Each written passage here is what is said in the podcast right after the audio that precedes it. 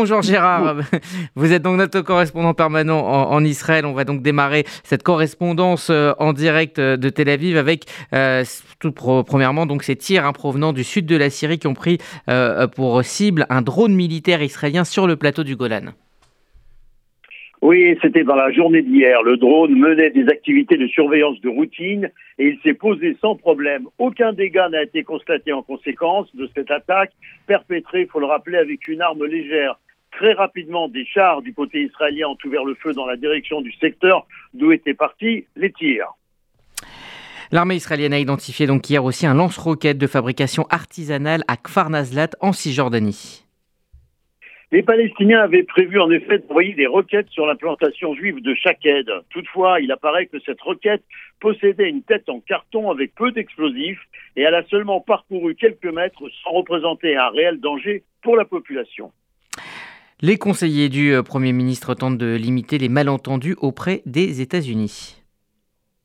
Notamment après une déclaration jugée provocante par Washington du ministre des Finances Bezalel Smotrich, lequel a demandé, selon le quotidien Haaretz, à plusieurs euh, bureaux gouvernementaux de se préparer à la multiplication par deux de la population vivant dans les implantations israéliennes, en précisant que ce dossier des implantations représentait un sujet central pour la coalition. À Jérusalem, on veut ignorer la déclaration de Smotrich 500 000 Israéliens, rappelons-le, vivent actuellement en Cisjordanie.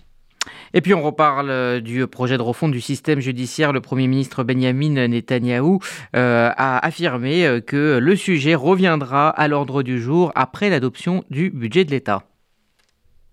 Netanyahou répondait simplement à une question d'un journaliste, mais la réponse laisse penser que la réforme suspendue en mars, au milieu de manifestations sans précédent et d'un arrêt de l'activité économique, pourrait bien n'être qu'une pause. Le Premier ministre a souhaité ajouter, nous sommes déjà en train d'essayer de parvenir à des accords et j'espère que nous y parviendrons. Dans les faits, les négociations entre le gouvernement et les dirigeants de l'opposition visant à parvenir à un accord sur les modifications du système judiciaire se sont poursuivies à la résidence présidentielle à Jérusalem. À ce stade, des progrès sont évoqués, mais pas encore d'accord. Les responsables de la refonte, en attendant, affirment nous recommencerons à faire avancer les projets de loi du parquet du, parquet qui ont été prévus au cours de la législation actuelle de la Knesset, même si aucun accord ne devait être conclu. Des propos évidemment qui relancent les tensions dans l'opposition. Et Benny Gantz a immédiatement réagi.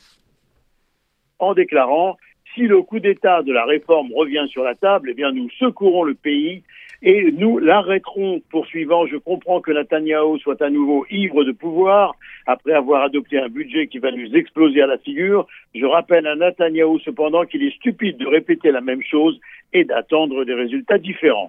On parle maintenant de la Banque d'Israël qui a augmenté pour la dixième fois son taux d'intérêt directeur désormais à 4,75% avec évidemment des conséquences pour les Israéliens et les Israéliennes. Oui, ces augmentations qui visaient à limiter l'inflation ont généré des bénéfices spectaculaires pour les banques. Pour exemple, la banque Apoalim, une des grandes banques d'Israël, a vu ses revenus s'accroître de 21,3%, ce qui entraîne la direction à augmenter la distribution de dividendes de 10 points de pourcentage pour atteindre 40% du bénéfice trimestriel. À l'inverse, le consommateur israélien doit faire face à un emballement du coût de la vie et les intérêts bancaires successifs pénalisent les plus faibles sur leurs achats essentiels à crédit. Lorsqu'on sait que les Israéliens payent prioritairement en tachloumim, en paiement différé, on peut comprendre que le gouvernement israélien devra s'affronter très rapidement aux défis de la vie chère. Mais en attendant, eh bien, la fête de Shavuot et ses préparatifs invitent à mettre de côté pour quelques jours les soucis du quotidien. Et on va justement terminer avec euh, une bonne nouvelle pour Israël. La Compagnie des eaux d'Israël et la Société française du Canal de Provence ont signé un partenariat. Renaud Muselier, président du Conseil régional de Provence-Alpes-Côte d'Azur, est actuellement en visite en Israël. Israël, leader mondial des eaux usées dans le cadre de l'Ecomotion Week. Gérard Benamou en direct de Tel Aviv pour RCJ. Bonne fête.